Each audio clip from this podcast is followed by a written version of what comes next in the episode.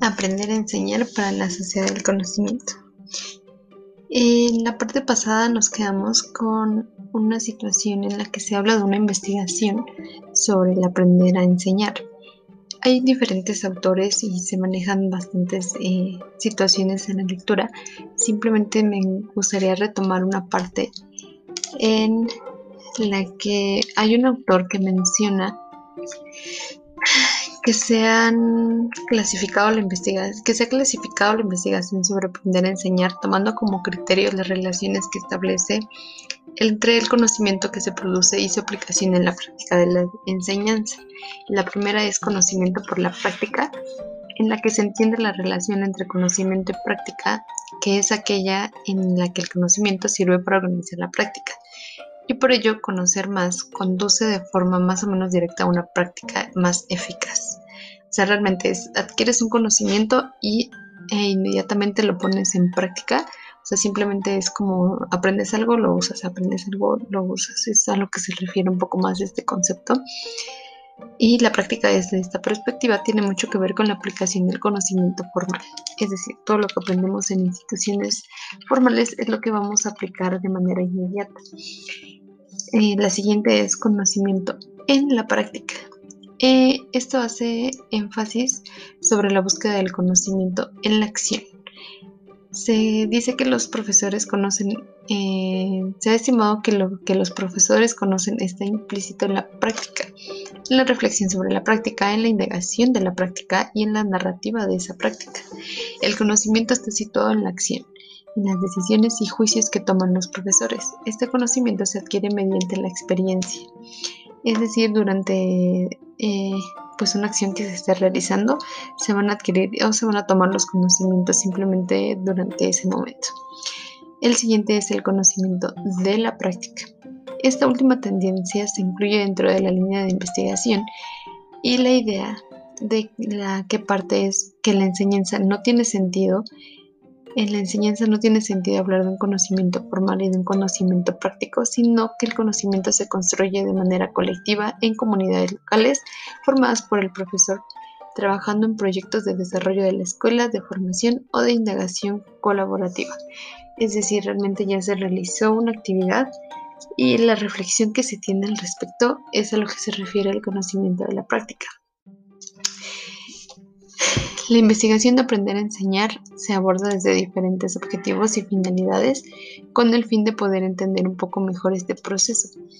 Eh, hay un investigador que plantea diferentes cuestiones diferenciándolos eh, entre enfoques.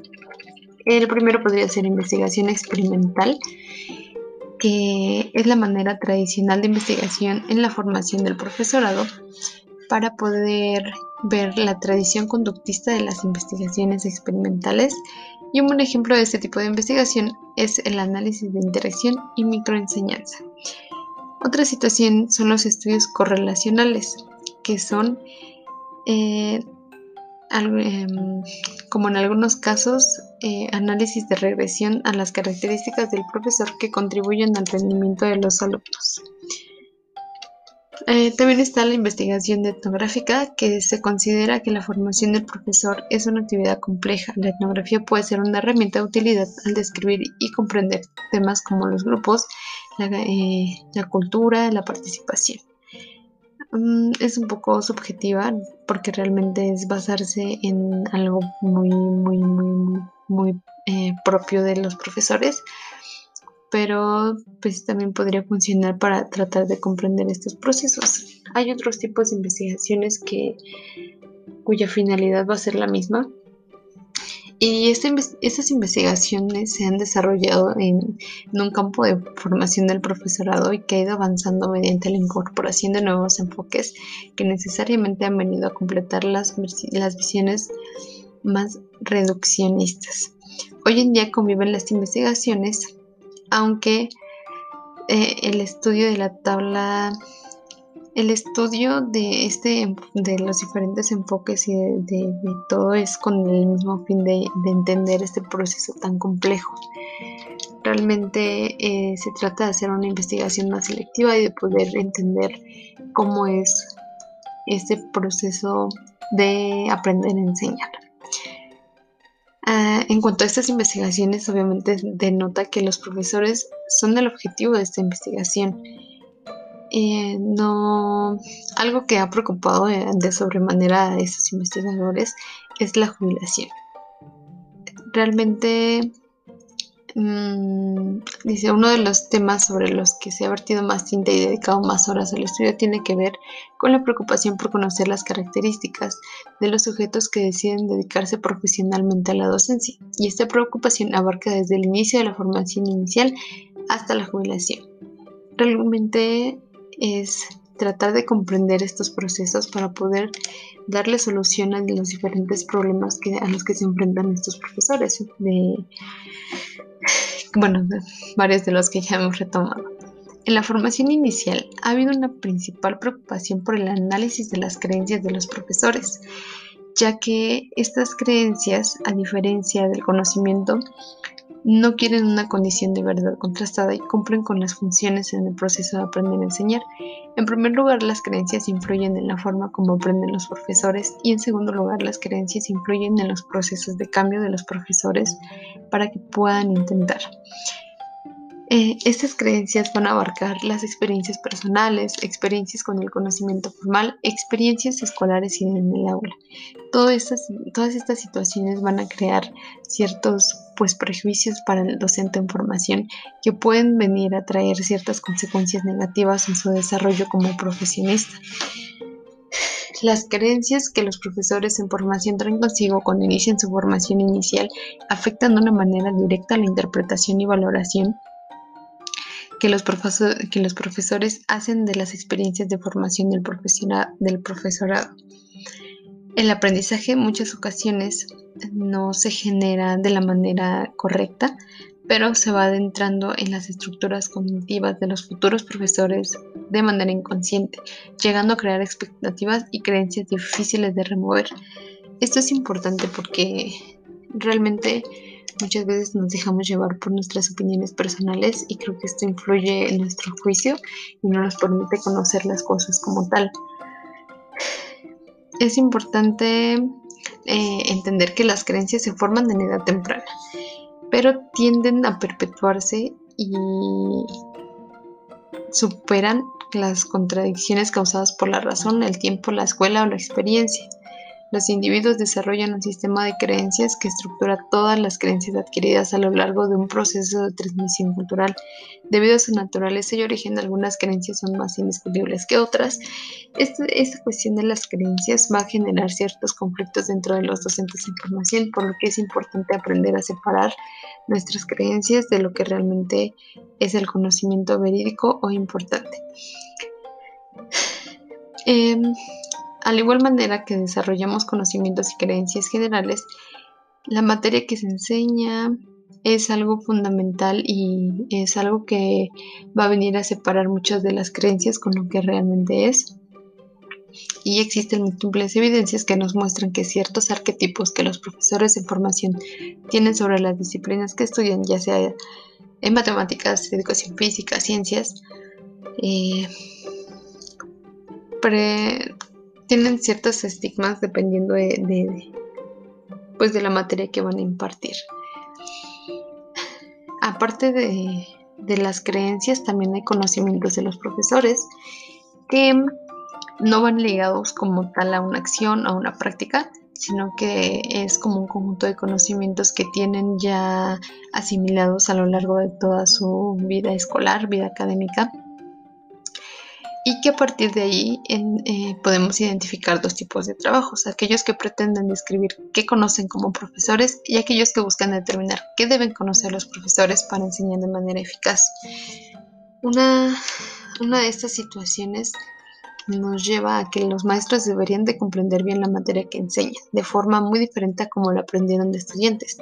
Una situación es querer entender o, pensar que sabemos algo sobre alguna materia por cómo la aprendimos siendo estudiantes y cómo y es muy diferente a cómo la asimilamos ya siendo eh, pues docentes en formación.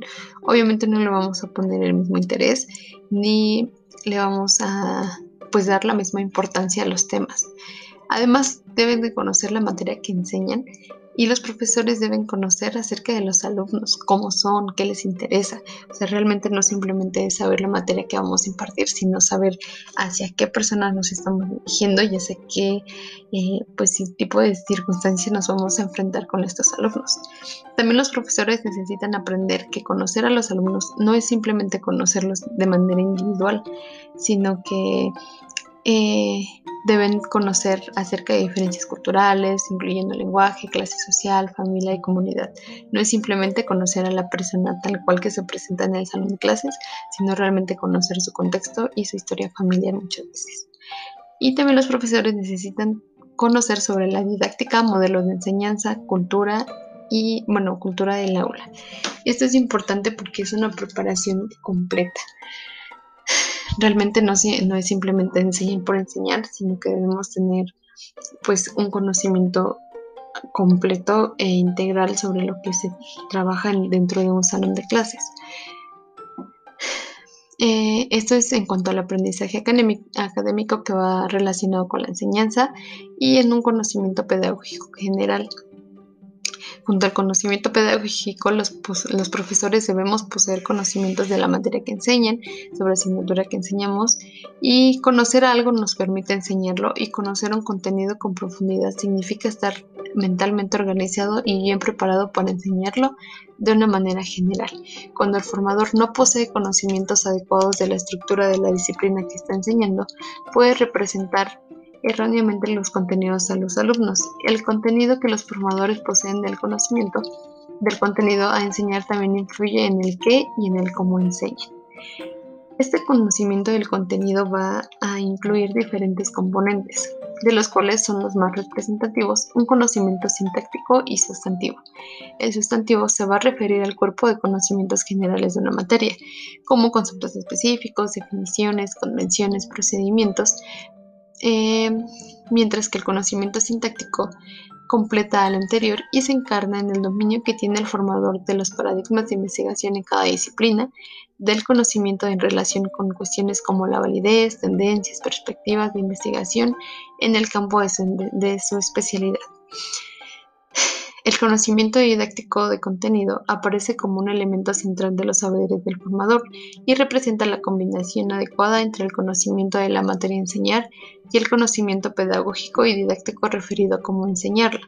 Realmente hay una necesidad de que los profesores construyan puentes entre el significado del contenido curricular y la construcción realizada por los alumnos de este, de este significado. No es simplemente dejar que los alumnos puedan desarrollar conceptos completamente complejos, sino que realmente es aprender a guiarlos de manera sustancial y de manera correcta para que puedan complementar esos, ese tipo de conocimiento que se forma dentro de los alumnos eh, de la mano o aunando los conocimientos del profesor con los de los alumnos.